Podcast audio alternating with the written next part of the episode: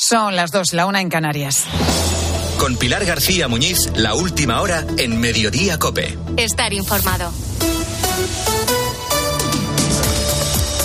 ¿Qué tal? ¿Cómo estás? Muy buenas tardes. Bienvenido a Mediodía Cope. Según el CIS, siete de cada diez españoles tuvo que esperar una media de nueve días para conseguir una cita en atención primaria. Son datos del año pasado y viendo la saturación que hemos tenido este invierno en los ambulatorios, seguramente esta media se habrá quedado corta. No habrá mejorado, desde luego. La atención primaria en España atraviesa un bache considerable. Faltan médicos en los centros de salud, una situación que se agrava especialmente en las zonas rurales. Hoy están reunidos el Gobierno con la las comunidades autónomas para tratar este asunto y agilizar la atención a los ciudadanos. Sobre la mesa está lo de siempre, plantear una mayor inversión, reconocimiento profesional o reducción de la burocracia en consulta. Habrá que esperar para ver si llegan soluciones o acabamos igual que siempre, poniendo parches que a la vista está no han solucionado hasta ahora el problema. Según el Ministerio de Sanidad en España, hay algo más de 170.000 médicos de los 37.000 eh, de los que 37.000 son de atención primaria, entre médicos de familia y pediatras. Estos profesionales llegan de las facultades de medicina y luego ya sabes que tienen que hacer el MIR con la intención de especializarse. Y algo falla en el origen cuando tras el examen del MIR del año pasado, 202 plazas de medicina de familia se quedaron sin cubrir, vacantes. Solo por coger un ejemplo, la alumna número uno de este año se llama Noelia. Se plantea escoger entre dermatología y endocrinología, pero desde luego dice que no atención primaria. Y Noelia es el caso más común. Los que pueden elegir en su mayoría no se decantan por la medicina de familia. Por eso Paula es casi, casi una excepción. Ella sí ha escogido esta especialidad. La verdad es que estoy muy contenta tengo la grandísima suerte de, de, poder decir que puedo elegir la plaza que quiero, que es Medicina de Familia en Madrid.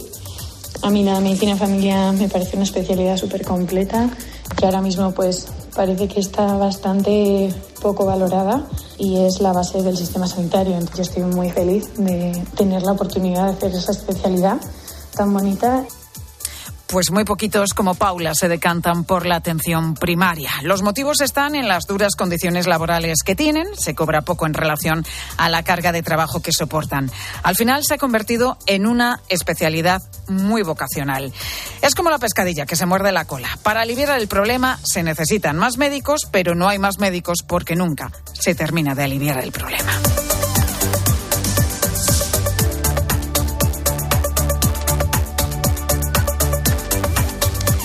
Pues además de esto, están pasando otros asuntos también destacados que te cuenta ya a continuación Ángel Correa.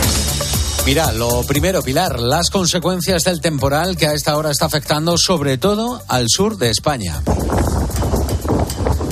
Así suena el fuerte viento que ahora mismo mantiene activada la alerta naranja en la zona del estrecho, en Cádiz. Y hay también lluvias importantes en Sevilla, Córdoba o Cádiz, donde tanta falta hace, por otro lado, el agua. Durante el fin de semana, los efectos de esta borrasca Carlota se notarán sobre todo en el Cantábrico, donde hay avisos de nivel naranja tanto el sábado como el domingo por viento y además por fuerte oleaje. Hoy, además, eh, siguen de visita a España los enviados del Consejo de Europa, la llamada Comisión de Venecia, que continúa reuniendo información sobre la ley de amnistía para sacar conclusiones. Y lo hacen mientras Pedro Sánchez parece seguir ajeno a todo esto. Hoy el presidente ha aparecido en público, sí, pero para anunciar la creación de un nuevo organismo público. Crear una oficina nacional de asesoramiento científico, porque cada vez más los políticos, aquellos que nos dedicamos a la cosa pública, necesitamos del conocimiento, del asesoramiento de los científicos y las científicas.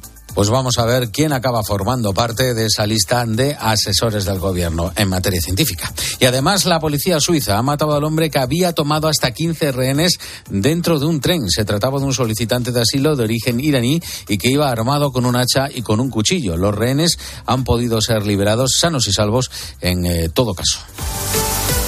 Y en los deportes, Santi Duque, ¿qué tal? Muy buenas tardes. Hola, Pilar, buenas tardes. Ancelotti mantiene una duda en defensa para el partido de mañana. El técnico italiano ha comparecido en rueda de prensa previa al importante encuentro de este sábado en el Bernabéu ante el Girona y Ancelotti no ha despejado la duda sobre la presencia de Tony Rudiger, del que ha dicho que ha entrenado con el grupo con buenas sensaciones, pero que aún le harán una prueba más para ver si puede estar en el 11. En cambio, el italiano se ha confirmado la presencia de Vinicius, ya recuperado de sus problemas de cervicales. Y atención, porque Ancelotti también ha hablado de Tony Cross, que aún no ha renovado y que podría retirarse a final de temporada. ¿Usted qué siente personalmente? Personalmente cuando escucha la frase Cross puede retirarse dentro de cuatro meses? ¿Qué pienso? Pienso que se lo hace tiene carácter, tiene huevos. Bueno, lo tiene claro. Ancelotti. Recuerden que esta jornada número 24 empieza hoy a las 9 con el Cádiz Betis, que el Barcelona recibe el Granada el domingo a las 9 y el Atlético de Madrid visita el Sevilla el mismo domingo a las 6 y media. Y en el torneo preolímpico de baloncesto femenino, España se quedó casi sin retras la derrota de ayer ante Japón y hoy a las 3 y media se mide a Canadá en el segundo partido de los tres. Pase lo que pase, las nuestras se lo jugarán el domingo ante Hungría. Gracias, Santi. A esta hora, a las 2 y 5 minutos, continúan los cortes por las protestas del campo que están afectando sobre todo a carreteras de Castilla-La Mancha, Aragón, Extremadura y también Andalucía. Alvarit, DGT, muy buenas tardes. Buenas tardes. En esta jornada marcada por la lluvia y las movilizaciones agrícolas, estamos pendientes del corte de varias carreteras de la red viaria principal. En Cuenca, la A3 en Castillo de García Muñoz, en Ciudad Real, la A4 en Valdepeñas, en Guadalajara, la A2 en Torija, en Teruel, la A23 en Calamocha, en Castellón, la CV10 en la Salzadella, también en Valencia, en la 7 en Alcira, en Sevilla, la 92 en Osuna, en Zaragoza, la A23 en Villadot, la 68 en Cartuja Baja y la P2 en La Almonda y en Badajoz intransitable la 5 en Mérida. Además son numerosas las vías secundarias afectadas en Andalucía, Extremadura, Castilla y León, Aragón, La Rioja, Navarra y País Vasco, por lo que les recomendamos que consulten la información del tráfico antes de salir a la carretera. Bueno, pues así están las cosas en las carreteras en esta cuarta jornada de protestas que también se están notando dentro de numerosas ciudades.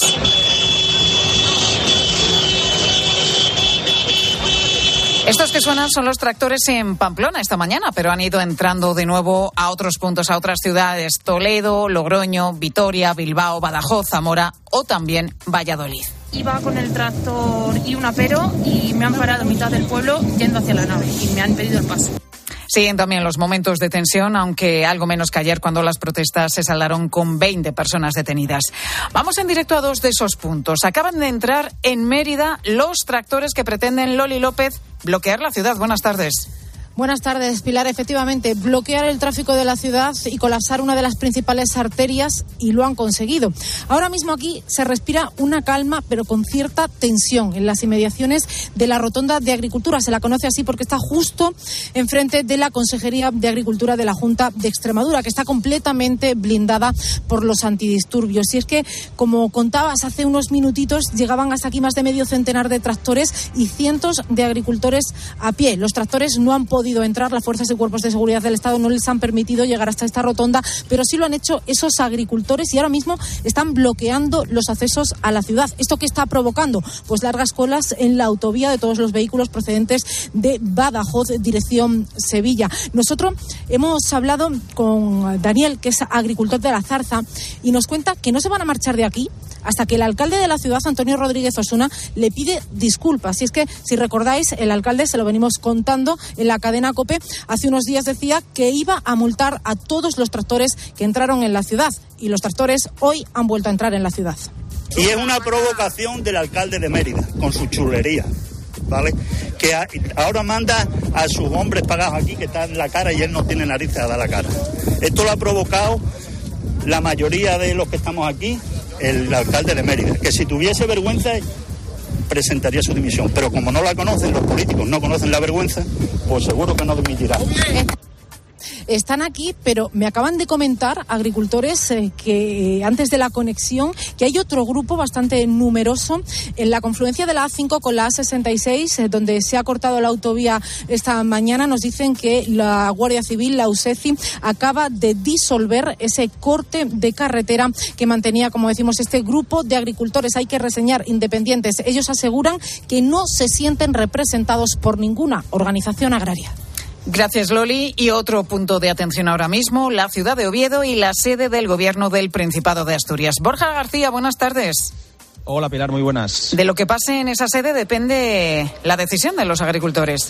Sí, así es. Los tractores han quedado aparcados en el, en el centro de Oviedo y a unos 15 minutos a pie los ganaderos están ahora mismo frente al edificio de servicios múltiples del Principado, que está fuertemente protegido por los antidisturbios. Estamos a las puertas. Dentro de este edificio, cuatro representantes eh, sindicales están reunidos con el consejero de Medio Rural desde hace más de una hora. Amenazan, si no salen convencidos, de dejar los tractores bloqueando Oviedo durante todo el fin de semana. El Principado ha movido ficha esta mañana, justo antes de la reunión, ha publicado una declaración institucional de, apoyo al campo, pero de momento la sensación es que, es que no vale. Estas son las palabras de, de Borja Fernández, representante del sindicato URA, hace unos minutos, justo antes de entrar a la reunión. El compromiso y el apoyo firmó en un documento.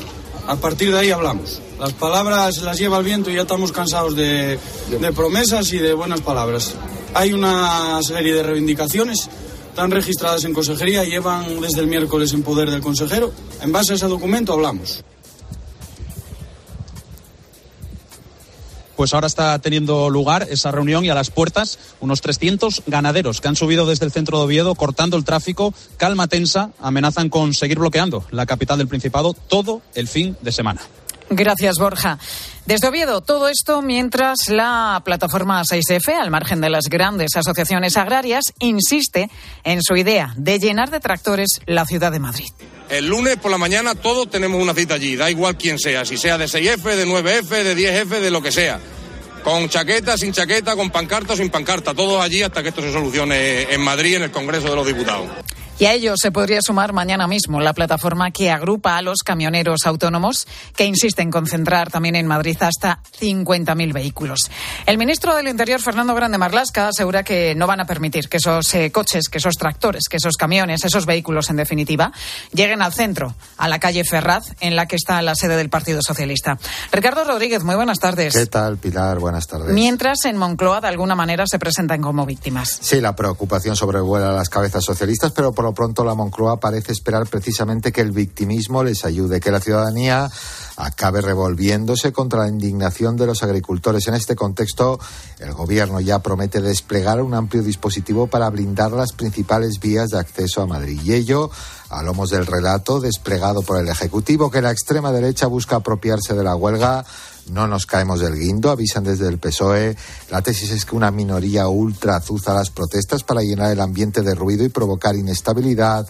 Que algunos pretendan llevar este sábado la tractorada hasta la sede de Ferraz sirve a armar este discurso. El objetivo último, sostienen, sería impedir el avance de la legislatura y sabotear al propio gobierno. Gracias, Ricardo. Había, por cierto, una reunión prevista para este próximo martes entre la ministra de Seguridad y los representantes del campo para hablar de la mano de obra. Pero el Ministerio ha denunciado hoy falta de disposición por parte de los agricultores, así que de momento esa reunión se suspende y los cortes en las carreteras parece que van para largo. Y a todo esto estamos sumando hoy viernes las complicaciones por la huelga en Renfe. Pues creo que me voy a morir porque no tenía ni idea que había huelga de trenes hoy. Estoy al tanto de lo que está pasando de las carreteras con los agricultores, pero de los trenes ni idea. Pues voy a Cádiz. Los carnavales. Exactamente. Así que espero poder llegar.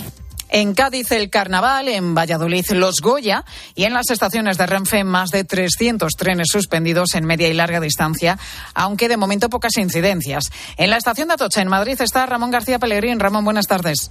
Buenas tardes, Pilar. La mayoría de esos trenes AVE y de media y larga distancia están saliendo a su hora o con ligeros retrasos. 90 trenes de larga distancia han sido ya cancelados por la huelga que terminará a las 11 de esta noche. Quedan en circulación 240 de un total de 330 trayectos de larga distancia. En cuanto a la media distancia, es decir, recorridos entre los 60 y los 300 kilómetros, se han anulado 220 trenes de un total de 420.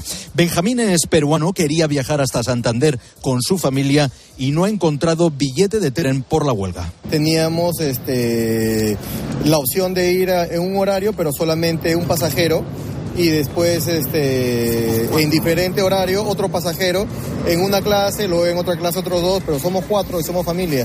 Entonces esto nos perjudica porque no podemos viajar juntos. Mientras tanto, las cercanías de Madrid circulan a esta hora con un 75% de servicios mínimos en hora punta, lo que casi está duplicando tiempos de espera que pueden superar los 40 minutos en algunos casos. Paciencia. Son los efectos, gracias Ramón, de una huelga convocada por el sindicato Comisiones Obreras en Renfe para presionar en la negociación de la jornada de 35 horas semanales y otras mejoras en sus condiciones. Escuchas Mediodía Cope. Con Pilar García Muñiz. Estar informado. Y tenemos que hablar de nuevos casos de tosferina en Madrid, que se suman a los dos detectados la semana pasada, los 140 de Guadalajara, los 41 casos en Aragón, siete más en Lleida y algún foco aislado también en el Principado de Asturias. Se la conoce como la enfermedad de los 100 días, por lo que perduran sus síntomas, especialmente esa tos residual que se queda.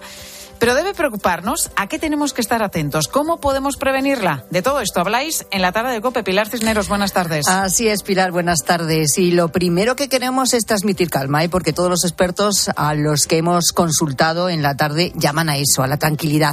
En estos momentos y gracias a las vacunas que en España se empezaron a administrar a bebés y niños en 1965, hablamos de una enfermedad controlada. Las vacunas que disponemos actualmente son vacunas que tienen una duración en cuanto a su inmunidad transitoria. Es decir, que el vacunado a los cinco años de estar vacunado pierde, diríamos, va perdiendo rápidamente la inmunidad y por eso se vacunan también a los seis años, pero es que además en este 2024 se ha incluido un recordatorio para los 12 y los 14 años. Bueno, a quien escuchábamos es a Fernando Moragallo, pediatra y vocal senior y portavoz de la Asociación Española de Vacunología. La verdad es que la enfermedad lo que es es latosa y contagiosa, así que vamos a hablar de todos los detalles y de toda la información que la gente desea de esta enfermedad esta tarde. A partir de las 4 en la tarde de COPE con Pilar Cisneros y Fernando de Aro.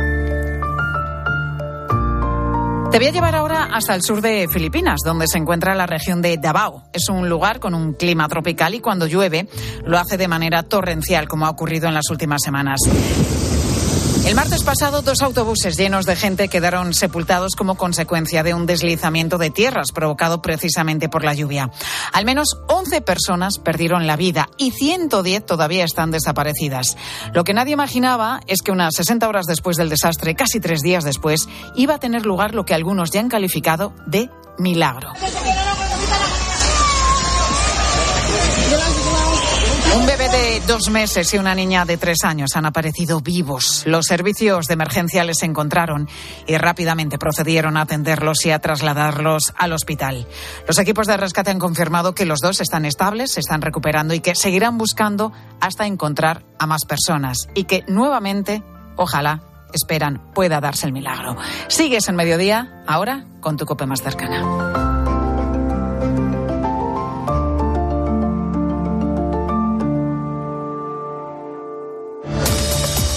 Escuchas Mediodía Cope. Con Pilar García Muñiz. Estar informado.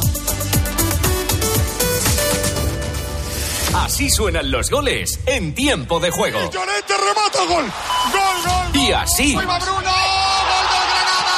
Y así. Perdona Nesiri, mano a mano el rechace.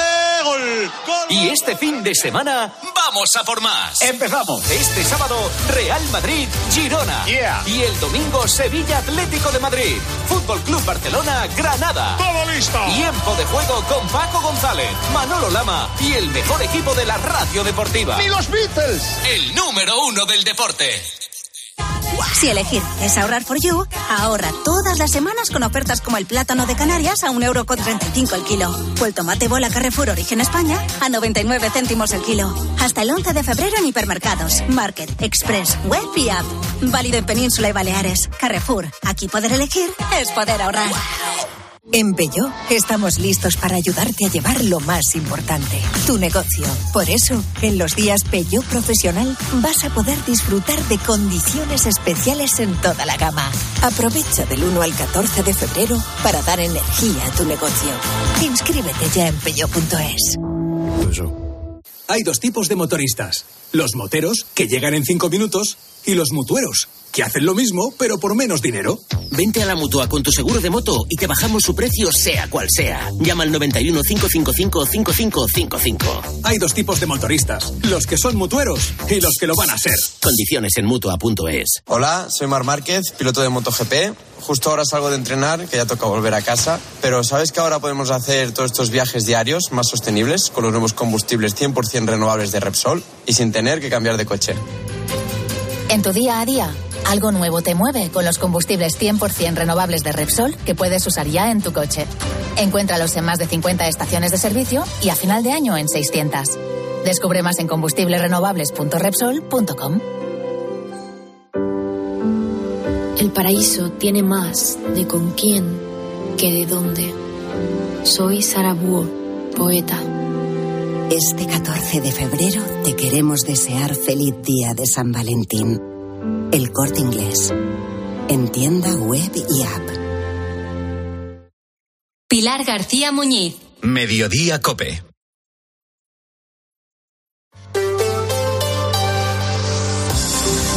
Cope Madrid. Estar informado.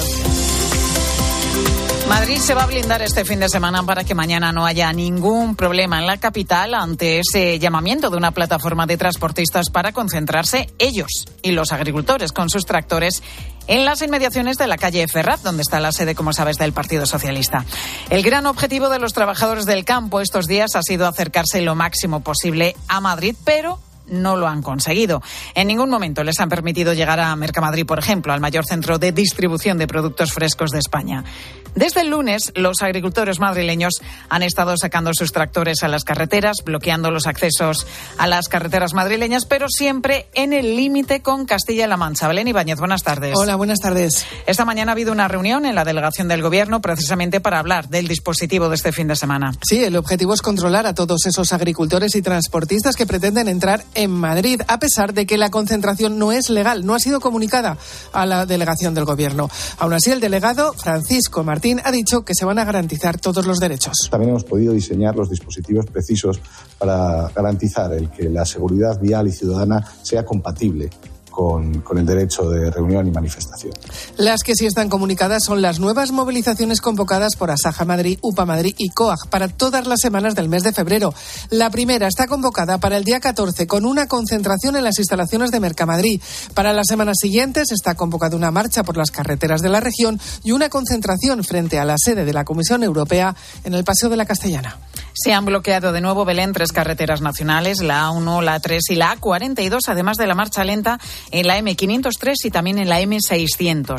Marchas lentas con los tractores y bloqueo de las carreteras. No saben qué van a hacer mañana y si conseguirán entrar en Madrid, pero Álvaro, agricultor madrileño, tiene claro que el campo ha despertado. El gigante del campo ha despertado. Llevamos muchos años dormidos y muchos años aguantando porque, como le he dicho, somos muy sufridores y tenemos mucha capacidad de sufrimiento. Pero al final ha despertado y, y nos tienen que escuchar. Ya es hora de que nos escuchen. Quieren concienciar a la gente de la importancia del campo y que se tengan en cuenta sus reivindicaciones sin tener que llegar a situaciones más graves. Claro, los lineales de todos los supermercados es que se creen que las fábricas funcionan porque sí. O sea, el sector primario es fundamental y es donde arranca todo. Entonces, si la cadena alimenticia se para y no come nadie, entonces es cuando no van a hacer caso. ¿Qué tenemos que hacer? Cortar Mercamadrid una semana y que se quede toda la gente sin comer y que los lineales empiecen a faltar la comida. Lineales en supermercados que dicen van a acabar sin productos españoles. Sobre las movilizaciones de mañana, Sergio, otro agricultor madrileño, ha querido desvincularse de asuntos políticos. Pues nuestra idea es protestar en los sitios que tenemos que protestar. En Ferrar yo creo que no pintamos nada. Eh. Tenemos que ir al Ministerio de Agricultura. Eh, nosotros no queremos políticas, queremos que nos escuchen. Ya está, nos da igual quién mande o quién no. Que esto parece que es que dice que los agricultores son de derechas o son fachas o son. Nosotros nos da igual quién esté. Nosotros queremos que se nos escuche. Francisco, por su parte, ha destacado que no son empresarios, no es una cuestión de multinacionales, dice, sino de economías familiares. Campo es un trabajo durísimo. Campo es un trabajo que hay que estar a diario. Es algo que tienen por empresarios. No, somos trabajadores. Somos un trabajador más. Mucha gente está sola delante de muchísimo trabajo. Y es solo y únicamente la responsabilidad de llevar el pan a su casa con su trabajo, enfrentándose a mí, al tiempo, a la política, a la burocracia, a muchísimas cosas que ahora mismo ya no podemos ni controlar. Y eso es lo que es ahora mismo es totalmente injusto. Un trabajo al que dedican toda su vida de generación en generación. Gracias, Belén. Pues la lluvia que está cayendo en Madrid no ha desanimado a los que se han echado a la carretera. Va a estar lloviendo prácticamente todo el día y el fin de semana nos esperan dos días también pasados por agua con descenso de las temperaturas. 11 grados marcan los termómetros ahora mismo en la puerta de Alcalá. El sábado las mínimas marcarán un grado y el domingo cuatro. Las máximas también serán bajas y eso hará que nieve al menos en la sierra. Dos y veinticuatro minutos. Vamos a conocer cómo se circula por las carreteras de la región.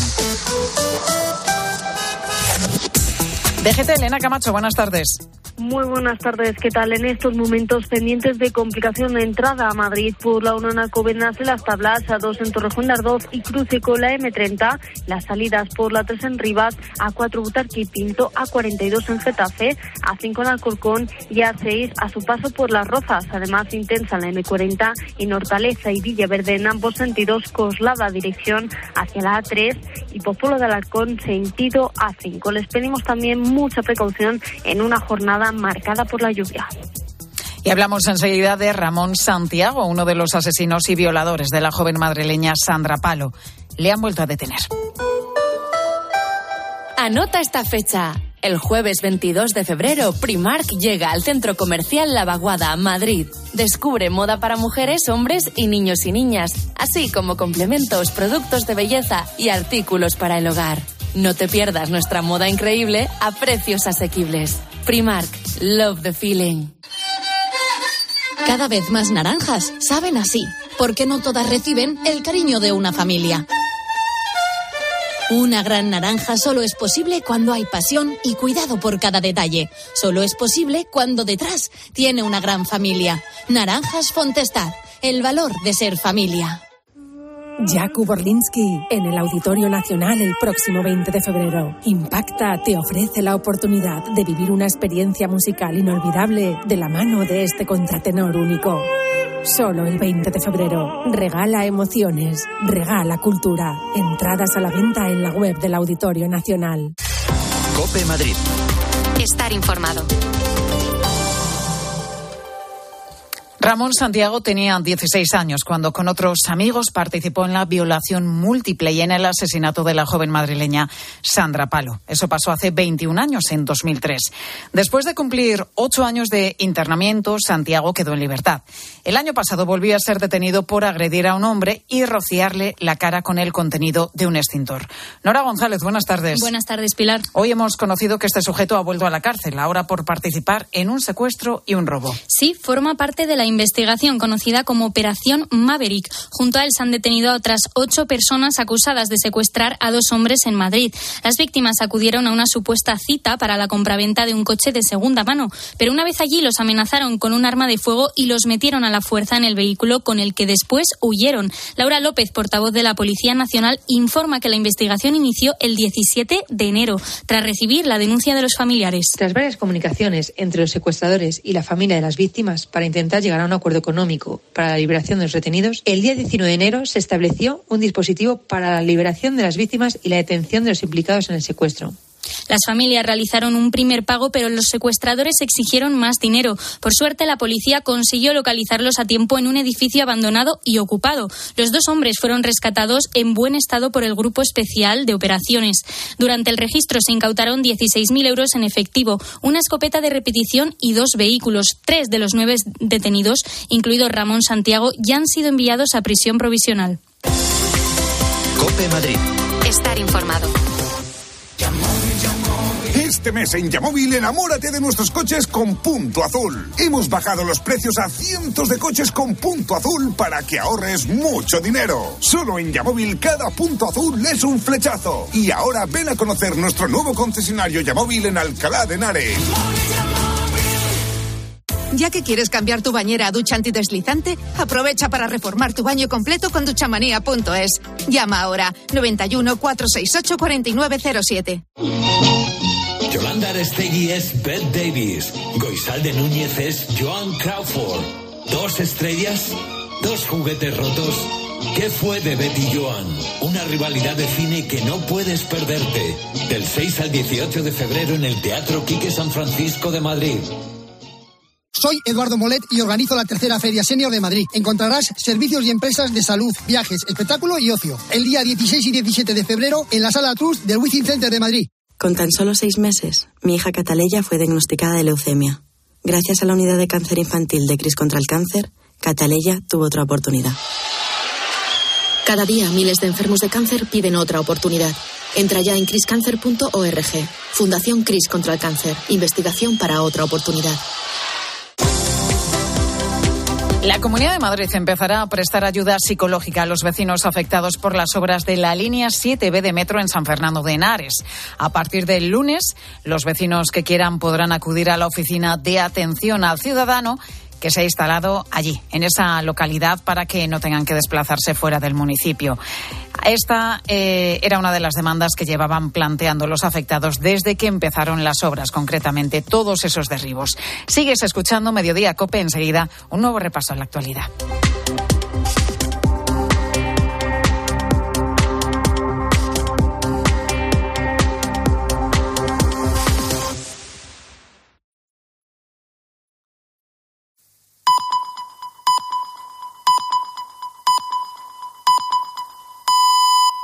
Son las dos y media, la una y media en Canarias. Con Pilar García Muñiz, la última hora en Mediodía Cope. Estar informado. ¿Qué tal? ¿Cómo estás? Muy buenas tardes. Bienvenido a Mediodía Cope. No nos falta de nada ¿eh? para tener un viernes de lo más complicado en el transporte de toda España.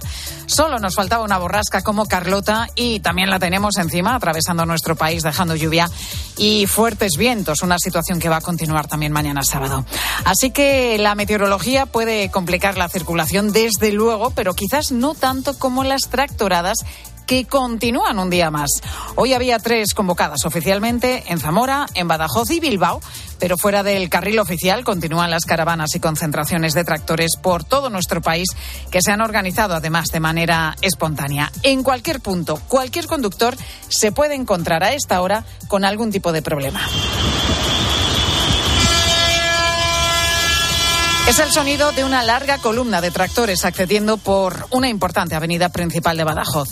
El sector del campo tiene la misma reivindicación y comparte los mismos problemas, pero todo este movimiento está evidenciando cierta división a la hora de abordar las protestas y, sobre todo, a la hora de encauzar las negociaciones. ¿Qué se pide, cómo se pide, cuándo se pide y a quién también se le pide? Y lo cierto es que a este sector agrario no le faltan puertas para protestar, desde las europeas hasta las del gobierno y también las autonómicas y locales. Las movilizaciones se encuentran en su punto álgido. Y mañana el objetivo de una parte del sector es llevar la protesta a la gala de los Goya en Valladolid, donde se prepara un fuerte dispositivo ya policial, y también traer los tractores a Madrid capital. Y lo van a hacer con el apoyo además de la Plataforma Nacional en Defensa del Transporte que se suma a esta convocatoria de paros. No es la asociación mayoritaria de transportistas, de camioneros, es verdad, pero acuérdate, ¿eh? la que liaron y lo mucho que complicaron la situación con la última huelga que llevaron a cabo hace dos años. Este grupo de agricultores y transportistas, digamos que independientes de las asociaciones tradicionales, pueden confluir mañana en Madrid con el objetivo de terminar en la calle Ferraz quieren llegar a la sede del Partido Socialista. Esta es la intención. Ya veremos qué es lo que pasa, cómo se desarrolla el día. De momento, el ministro del Interior, Fernando Grande Marlasca, acaba de decir que no van a permitir que los tractores lleguen allí, a Ferraz. Yo no sé si esto disuade o sin embargo, todo lo contrario, envalentona más a quienes protestan. En resumen, que no es el mejor viernes para coger la carretera, teniendo en cuenta además que se está desarrollando una huelga de 24 horas en Renfe que afecta a toda España. Puedes consultar la lista de trenes afectados en nuestra web, en cope.es. Y además de los inconvenientes que toda esta mezcla de factores nos puede dejar para desplazarnos este fin de semana, es fundamental también fijarnos en la gran distribución. Marta Ruiz, muy buenas tardes. ¿Qué tal? Buenas tardes. A tiendas y supermercados siguen llegando hoy las mercancías con pocos problemas, si acaso con algún retraso puntual pero la prueba del algodón va a ser este lunes. Sí, porque la normativa obliga a descansar durante el fin de semana, dicen desde el sector del transporte, con la vista puesta en cómo puede arrancar la próxima semana. También desde la distribución y la logística contienen el aliento de cara a mañana sábado. Francisco Aranda, presidente de la Patronal 1. Nos preocupan los efectos que pueda tener el nuevo paro del transporte. Nosotros apostamos siempre por el diálogo y la negociación somos una actividad esencial y eso acarrea una gran responsabilidad tanto económica como social. Como dices, de momento solo se están registrando retrasos en la entrada y salida de mercancías de algunas eh, plataformas logísticas, eh, pero hay stock, se mantienen los planes de contingencia. De momento no se contemplan eh, problemas de desabastecimiento. Desde las patronales del transporte aseguran que no hay motivos para nuevos paros. Cifran en 140.000 los camiones afectados desde el miércoles por los cortes y pérdidas que pueden llegar a los 35 millones de euros al día. Gracias, Marta. Están pasando más cosas destacadas como estas que te cuento ya a continuación con Ángel Correas. La atención primaria a examen. En una reunión que esta mañana han mantenido el Gobierno y las comunidades autónomas, aunque hasta esta misma tarde no vamos a conocer si hay alguna medida concreta. La ministra de Sanidad, Mónica García, asegura que la atención en los centros de salud está mejorando, pero según el CIS, siete de cada diez españoles ha tenido que esperar una media de nueve días para conseguir una cita con su médico de cabecera. El fiscal general del Estado, de nuevo en el centro de mira, una asociación de fiscales lleva su nombramiento al Supremo. Sí, un recurso con el que la Asociación Profesional Independiente de Fiscales cuestiona todo el trabajo de Álvaro García Ortiz desde que fue elegido en 2022. Argumentan que no tiene el talante, el carácter, la actitud ni la convicción para ser fiscal general y consideran que por eso no es idóneo. Le acusan de haberse mostrado descaradamente parcial por su apoyo al gobierno. Y operación de los GEO para liberar a dos rehenes que estaban secuestrados en una casa ocupa. Pero es que además entre los nueve detenidos se encuentra Ramón Santiago Jiménez, uno de los asesinos y violadores de la joven Sandra Palo hace 21 años. El ahora detenido tenía entonces 16 años y pasó como condena nueve años de internamiento. ¿Y qué nos contáis en los deportes a partir de las 13.05? Santi Duque, buenas tardes. Buenas tardes, Pilar. Vamos a vivir la previa del partidazo de mañana. El líder, el Real Madrid, recibe en el Bernabéu al segundo, el Girona. Ahora preguntamos si llegan o no Rudiger y Vinicius para el choque y escucharemos a Ancelotti. Hablaremos del resto de partidos de esta jornada vigésimo cuarta, empezando por el Cádiz Betis que abre hoy este capítulo liguero. Preguntaremos qué va a pasar con esa tarjeta azul que podría llegar al fútbol en las próximas temporadas. Estaremos en Hungría, donde la selección española femenina busca una victoria que le acerque a los Juegos de París en baloncesto. Y por supuesto, hablaremos de una jornada más en los mundiales de natación, donde España acaricia la sexta medalla. Escuchas Mediodía Cope. Con Pilar García Muñiz. Estar informado. Inicialmente el presidente de México, Al-Sisi, no quería abrir la puerta para permitir que entrara material humanitario. Yo hablé con él y le convencí de que abriera la puerta. Hablé con Bibi para abrir la puerta del lado israelí. He estado presionado muy, muy duro para llevar ayuda humanitaria a Gaza. Es Joe Biden mezclando y equivocando a México con Gaza y confundiendo también al presidente mexicano con el de Egipto. Y lo que no sería más que un lapsus está recorriendo hoy el mundo entero. Sucedió anoche mientras los estadounidenses acababan de cenar. Su presidente había convocado una rueda de prensa, desoyendo los consejos, por cierto, de sus asesores, para decir que no tiene ningún problema de memoria. Tengo buenas intenciones, soy un hombre mayor, sé qué diablos hago. Puse a este país de nuevo en pie, no necesito su recomendación. Pero ¿cómo de mala está su memoria para continuar siendo presidente? Tan mala como que le estoy dejando preguntar. Mi memoria está bien, insistía poco antes de volver a dar señales de que esto no es así. El presidente de Estados Unidos respondía de este modo a un informe del fiscal que pone en duda su capacidad cognitiva, que es su talón de Aquiles de, de cara a la reelección. Ese informe se refiere al manejo de documentos clasificados por parte de Biden en su etapa como vicepresidente con Barack Obama. Papeles que se encontraron hace un año en el garaje de su casa de Delaware, junto con unas notas manuscritas. El fiscal dice que no se van a presentar cargos contra el presidente por retener esos documentos, pero lo define como un hombre anciano desmemoriado. Y pone además algunos ejemplos. Dice que no sabía cuándo comenzó su mandato o cuándo murió su hijo Beau de cáncer. Lo esculpa, pero poniendo sobre la mesa lo que piensan muchos ciudadanos que Biden no está en plenas facultades para ejercer su cargo. Lo cierto es que estos lapsus del presidente estadounidense no son nuevos. Hace unos días, en un acto electoral, se refirió a François Mitterrand como el actual presidente de Francia, cuando Mitterrand realmente falleció en 1996. Y hace poco más de un año, en otro acto, buscaba entre el público a una congresista que también había muerto meses antes. En fin, que este último episodio calienta el camino a la Casa Blanca, un camino que van a recorrer dos candidatos octogenarios, por cierto, Biden tiene 81 años y su rival, casi, casi, Donald Trump, los tiene. En este caso un poquito menos, pero vamos, rozando. 77 años. Pero para cuando se celebren las elecciones el 5 de noviembre ya habrá soplado otra vela más. Por cierto que Trump también tiene un historial importante de meteduras de pata. ¿eh? Llegó a crear un nuevo país en África, Nambia, que creemos que es una mezcla entre Namibia y Zambia. También confundió a Biden con Obama, a Obama con Hillary Clinton. Vamos, que, que no se queda tampoco atrás. Y hay otra coincidencia entre los dos candidatos. Las causas pendientes que tienen con la justicia, aunque en esa carrera Trump va por delante. En la presidencial habrá que ver quién convence más a los estadounidenses. Mientras tanto, aquí, al otro lado del Atlántico, nos surge la pregunta, ¿no había otros candidatos?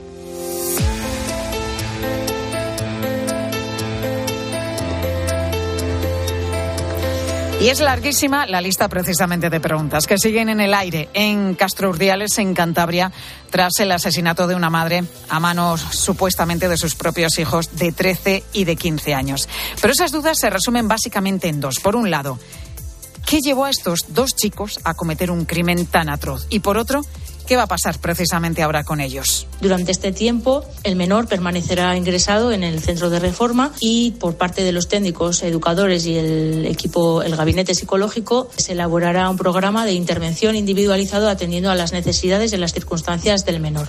Sandra Fernández es fiscal especializada en menor de Cantabria y ayer precisamente se encargó de este caso. Envió al mayor de los dos hermanos, al de 15 años, a un centro de reforma de menores en régimen cerrado durante los próximos seis meses hasta que termine toda la investigación y después sería juzgado por un tribunal de menores. Y en el caso del más pequeño, el de 13 años, no puede ser imputado. La decisión todavía no está tomada, no se sabe qué va a pasar con él, se está recabando todavía más información. Se continuará realizando una evaluación para valorar si el menor ha de retornar con su padre o bien se puede establecer un acogimiento con otra persona de la familia extensa. Esto no es una decisión que se adopte de un día para otro, requiere tiempo y valoración de todas las circunstancias y en todo caso la decisión que se adopte finalmente es teniendo en cuenta siempre el interés del menor y lo que sea más conveniente para él. Juan Maño, muy buenas tardes. ¿Qué tal, Pilar? Buenas tardes. La justicia, los servicios sociales y la investigación siguen dando pasos para esclarecer lo que ha pasado. ¿Hay novedades? Bueno, digamos que la novedad es que agentes de criminalística de la Guardia Civil, también el grupo de Policía Judicial, continúan hoy con la inspección ocular sobre el terreno de los escenarios del crimen, la vivienda, el garaje y el coche en el que apareció efectivamente el cuerpo de Silvia atado de pies y manos, desnuda y con una bolsa de basura en la cabeza. Tal como adelantamos ayer en este mismo informativo, los dos hijos menores de 15 y 13 años habrían acabado con la vida de su madre previamente en la vivienda. Allí tuvo lugar una fuerte discusión en la que Silvia, según ha contado el mayor de los críos a los investigadores, le dio un bofetón. Este habría reaccionado cogiendo un cuchillo de la cocina y directamente acuchillándola hasta matarla. Es lo que nos dicen fuentes al tanto de parte de estas pesquisas. El juez lo considera en principio un asesinato, no un homicidio. Origen de la riña pudo ser una nota del colegio, nos cuentan otras fuentes. Después arrastraron el cuerpo de la mujer hasta el garaje. Allí la introdujeron en la parte posterior del coche, en el suelo del asiento trasero. Silvia, de profundas convicciones religiosas, fue siempre exigente, disciplinada en la educación de sus hijos. De hecho, según nuestros compañeros en COPE de Cantabria, los críos no disponían de móvil ni play y contaban con un control serio para su acceso, por ejemplo, al ordenador o a Internet. Algunos vecinos hablan de broncas continuas en casa, en fin, datos que ahora investiga la Guardia Civil y la Fiscalía para determinar qué pudo fallar para que algo tan terrible haya destrozado a esta familia un caso abierto en plena investigación y del que seguramente seguiremos hablando. Gracias, Juan. Gracias. Por cierto, que hoy ha pasado a disposición judicial el hombre de 52 años detenido por apuñalar a su pareja en Alfaz del Pie, en Alicante. Rocío, la víctima, tenía 44 años y era madre de dos niños. Solo quedan cinco días. Bueno, la fecha es fácil de recordar porque es el próximo 14 de febrero, día de San Valentín. Ese día puede que dejes de ver algunos canales en tu televisor, porque todas las emisiones a partir de ese momento van a ser ya en alta definición. y por eso es importante que tomes nota para que puedas seguir viendo todos los canales. Safi García, muy buenas tardes. Buenas tardes, Pilar. La primera pregunta que me hago, bueno, no la hago yo, te la hace el director del Cascabel en 13, Antonio Jiménez. Escucha. Sácanos de dudas, ¿hace falta o no resintonizar el aparato de televisión. Pues querido y admirado Antonio, lo normal es que no tengamos problemas, pero esa tele antigua que tenemos en la casa de vacaciones, en la cocina o una habitación auxiliar, ese aparato que usamos poco y que ya tiene unos añitos y nos hace servicio, quizás no esté preparado para recibir la señal en alta definición. Para comprobarlo, lo mejor sí es resintonizar los canales. Y este fin de semana es un momento perfecto para hacerlo si no lo has hecho ya.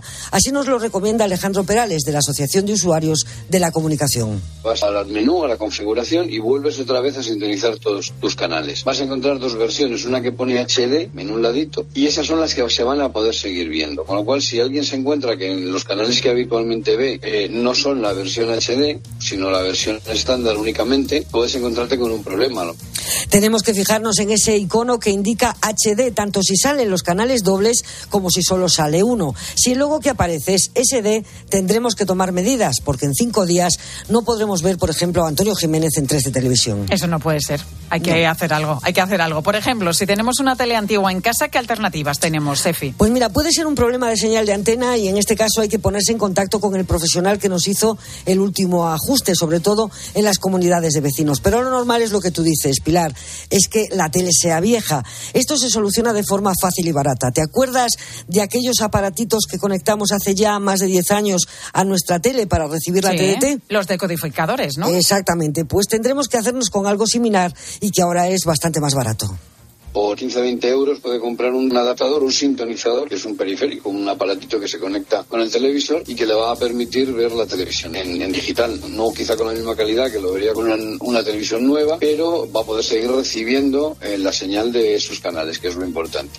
Y si ya te has saltado de esa tele y quieres jubilarla, pues siempre puedes comprar otra, Pilar, que estamos en fechas propicias para regalitos. Eh, bueno, sí, el 14 de febrero, quien lo celebre, ¿eh? Exactamente. Quien lo celebre.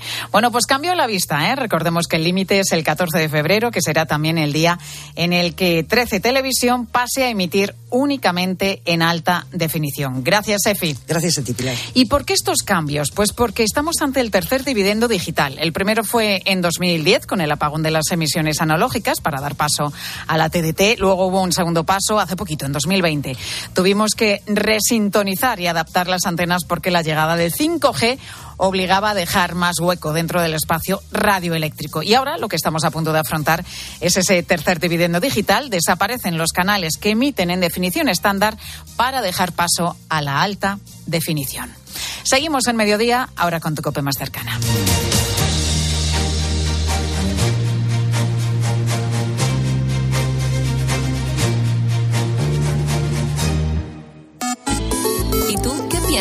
Escribe a Pilar García Muñiz en Twitter en arroba Mediodía Cope, en nuestro muro de Facebook Mediodía Cope o mándanos un mensaje de voz al 637 230000. Ay, es que el final de esta peli es tan bonito cuando ella está en el coche y le ve y está a punto de abrir la puerta, pero no lo hace. Es que en la vida lo importante es saber aprovechar las oportunidades. Hay coches que solo pasan una vez. Tu Citroën C3 desde 13.200 euros financiando y con entrega inmediata. Solo por esta vez y solo este mes. Condiciones en citroen.es. Si estás de fin de semana en un balneario pero no consigues relajarte porque estás pensando si van a entrar en tu casa, te interesa el seguro de hogar de línea directa, que es tan completo que además de ahorrarte una pasta, incluye cobertura por ocupación ilegal y se encarga de todo lo importante en caso de que ocupen tu vivienda, para que siempre estés tranquilo. Cámbiate y te bajamos el precio de tu seguro de hogar, sí o sí. Ven directo a lineadirecta.com o llama al 917-700-700. El valor de ser directo. Los ofertones de fin de semana de Alcampo. Lomo de pez espada por solo 8,99 euros el kilo. ¿Qué? ¡Wow!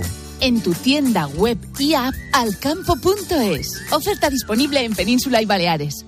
En Alquiler Seguro sabemos que cada cliente es único. Por eso estamos orgullosos de ser la primera empresa del sector en recibir la certificación AENOR de compromiso con las personas mayores. Horario preferente, más de 50 oficinas a tu disposición, gestores especializados y mucho más para que la edad no sea un obstáculo en tu alquiler. Alquiler Seguro, la revolución del alquiler. Del 2 al 11 de febrero, cuando vayas al súper o a otras tiendas, puedes hacer una compra normal o la compra de tu vida participando en la gran recaudación contra el cáncer. Al pasar por caja, solo tienes que realizar una donación aumentando el precio de tu ticket desde un euro y estarás ayudando a mejorar la investigación de la enfermedad y la atención a pacientes. Gracias por colaborar con la Asociación Española contra el Cáncer.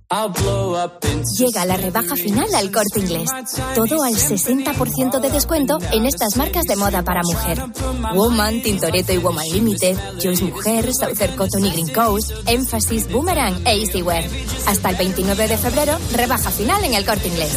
En tienda web ya. Pilar García Muñiz. Mediodía Cope.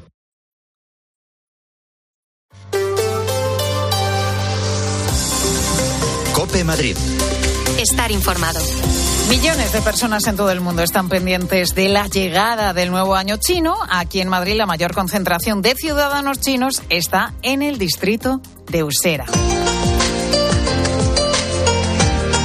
Esta tarde se inauguran las celebraciones del Año del Dragón. Se va a hacer en el escenario que se ha instalado en el Parque de Padrolo- eh, Padrolongo. A ver si lo digo bien. Manu Santas, buenas tardes. Lo de esta tarde es solo el aperitivo porque todo el fin de semana está lleno de espectáculos y de actividades. Unos espectáculos, Pilar, que tendrán lugar en este parque y se extenderán durante el sábado y el domingo con el gran pasacalle por el distrito. El ambiente en las calles durante la mañana ha sido tranquilo, aunque había un grupo de personas enseñando un baile en una especie de pérgola con unas banderas chinas de color rojo. Y es que paseándome por la calle me sentía como que estaba en un pequeño trocito del país asiático. He podido hablar con muchos comerciantes y todos están listos para el año del dragón, que representa la fuerza y simboliza el poder espiritual supremo. Y algo que me ha llamado mucho la atención es que en las puertas de muchas casas ponen una especie de carteles rojos con palabras positivas para espantar la mala suerte. Así me lo explicaba Fen en su tienda. Está al revés, porque se tienen que poner al revés. Este carácter significa bienestar. Y Tao, Tao que es al revés, se pronuncia de la misma manera que la palabra Tao de llegar. Entonces es como que el bienestar, la prosperidad llegó a tu casa. También he podido hablar con Lee, que regenta una pequeña tienda de alimentación junto a su madre, y me ha dicho que los chinos que viven en Usera suelen ser de las mismas zonas del país. Somos del sur, la mayoría de aquí somos. Somos de, de Zhoushan, está, por arriba de Shanghái, pegado a la costa. Eh, como antiguamente eran como ciudades más pobres y son las zonas cuando hay más inmigración, ¿sabes? Ahora se, se puede decir son ciudades que, que les va muy bien.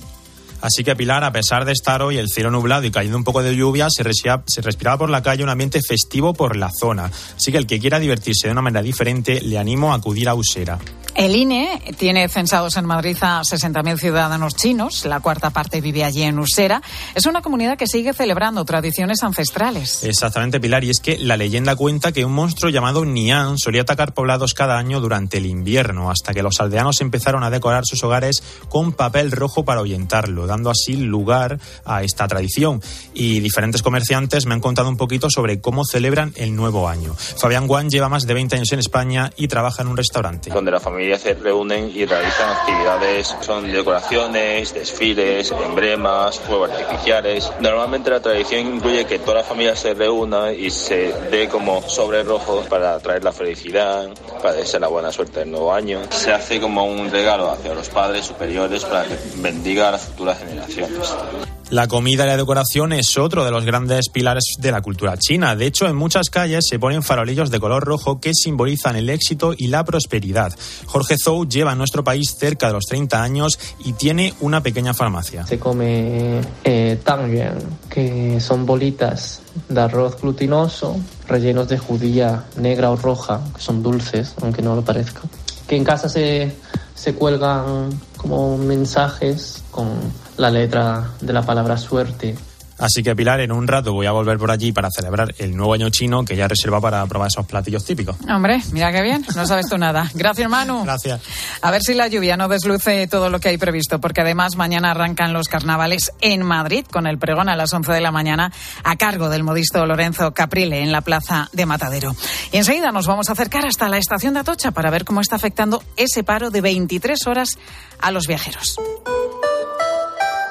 ¿Recuerdas aquella empresa de venta de ortodoncia por Internet? Pues ha cerrado y dejado a los pacientes sin terminar los tratamientos. Si no quieres que esto te pase, acude a tu dentista de confianza. Son tratamientos complejos que deben ser realizados y supervisados siempre por un profesional. Pon la salud de tu boca en las mejores manos. Es un mensaje del Colegio de Odontólogos y Estomatólogos de Madrid. ¿Qué haces? ¿No lo notas? Madrid ha vuelto a cumplir con la Directiva Europea de Calidad del Aire y llevan dos años seguidos. A ver. Ah, oye, pues sí. Movernos en transporte público, caminando, renovar el vehículo, las calderas, instalar placas solares, cada gesto cuenta. Gracias a todos, Madrid tiene otro aire. Ayuntamiento de Madrid. Soy Eduardo Molet y organizo la tercera Feria Senior de Madrid. Encontrarás servicios y empresas de salud, viajes, espectáculo y ocio. El lugar de encuentro de la generación de hierro. Te espero el día 16 y 17 de febrero en la Sala Trust del Wizzing Center de Madrid. Entrada gratuita. Cope Madrid. Estar informado. La huelga de 23 horas en Renfe y Adif afecta a todos los servicios media y larga distancia, mercancías y cercanías. Esta huelga ha venido a complicar aún más la hora punta esta mañana, complicada ya de por sí por la lluvia y por los bloqueos y marchas lentas de los tractores. Los servicios mínimos son del 75% en hora punta y del 50% el resto de tramos horarios.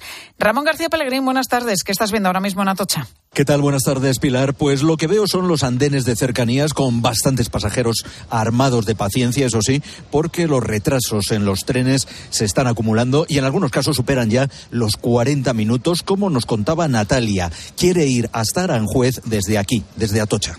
Venía eh, a las eh, una y menos, menos 10 y hoy no. Viene eh, a las, a las eh, una 20, 27. O sea, que casi 40 minutos después de Sí, retraso, sí, ¿no? sí, sí, sí, eso es. Y yo ahora vengo en trabajo muy tarde.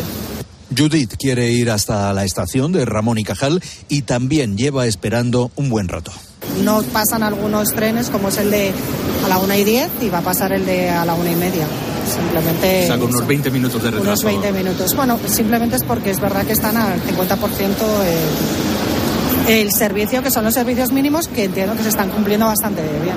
Damaso ha tenido que esperar también lo suyo para venir aquí a Atocha desde Pirámides. La gente se va marchando del andén porque, claro, no sabemos cuándo va a llegar el tren y llevamos aquí pues 15 minutos esperando y no hay ni anuncios ni hay nada. De hecho, la Renfe ya va mal desde hace mucho tiempo, o sea, no es una cosa novedosa. La mayoría de los trenes AVE y de media y larga distancia están saliendo a su hora o con leves retrasos. En cuanto a la media distancia, es decir, los recorridos entre los 60 y los 300 kilómetros, se han anulado 220 trenes de un total de 420. Gracias, Ramón. Y la nieve ha vuelto a la Sierra Madrileña y con ella las buenas noticias para los esquiadores. Gracias a los copos que han caído esta noche, la estación de Valdesquí en Rascafría ha amanecido totalmente nevada, algo que ha sorprendido incluso al propio director de la estación, Óscar Vallejo. Ahora mismo tenemos en la estación más o menos arriba como 20 centímetros y cuando, hemos llegado por aquí abajo había como 10 o 15. Pues sabíamos que iba a nevar, pero no que se iba a cubrir la estación de blanco.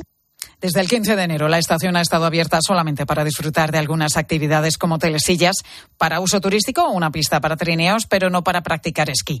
Las previsiones para las próximas horas son bastante buenas. Va a seguir nevando esta noche a partir de las 10, así que esperan poder abrir las pistas en breve. Cope Madrid. Estar informado. Amigo emprendedor. Mercaoficina te ofrece un futuro más rentable. Alquila cuanto mobiliario necesites para tu oficina con sus ventajas fiscales, ya que alquilando puedes deducirte el gasto mes a mes. A la vez que reciclamos y cuidamos del planeta. Llámanos y estudiaremos tus necesidades a nivel nacional, siempre con los mejores precios. Mercaoficina, aciertos y ahorros. ¿Qué está esperando? El ciclo Viena en Madrid presenta la joya del barroco alemán, La Pasión según San Juan de Bach, con la orquesta y el coro Baruco de Viena. Destacan el tenor Benedict Christianson como el evangelista y el bajo Gunther Haumer como Jesucristo. La Pasión según San Juan, Auditorio Nacional. Entradas en hispaniaconciertos.es. Estos tomates soleados con berberechos al pilpil están buenísimos. Y este dúo de croquetas de queso de tetilla y carabinero, espectacular. Un día de estos tenemos que hacerlas, cariño. Que las haga yo, quieres decir. ¡Qué morro! Mejor las comemos aquí. Atrapallada, cocina gallega, gallega de verdad. Paseo de las Acacias 12 junto a Embajadores. ¿Este año te has propuesto recuperar el pelo perdido? Ven a Insparia, el grupo capilar cofundado por Cristiano Ronaldo, experto en trasplantes capilares que ha cambiado la vida de más de 60.000 pacientes. En un solo día podrás recuperar tu pelo para siempre y con resultados muy naturales. Pide tu cita gratuita en el 900-696-020 o en insparia.es. En el Ministerio de Sanidad, la ministra está reunida con los consejeros del ramo de las comunidades autónomas. Madrid reclama más profesionales en la atención primaria porque es un problema que afecta a todas las regiones. Fátima Matute insiste en que la falta de médicos viene no solamente porque se jubilan muchos y apenas hay relevo en esas plazas, sino también porque la población cada vez vive más y necesita ser atendida durante más tiempo. Sigues en Mediodía Cope.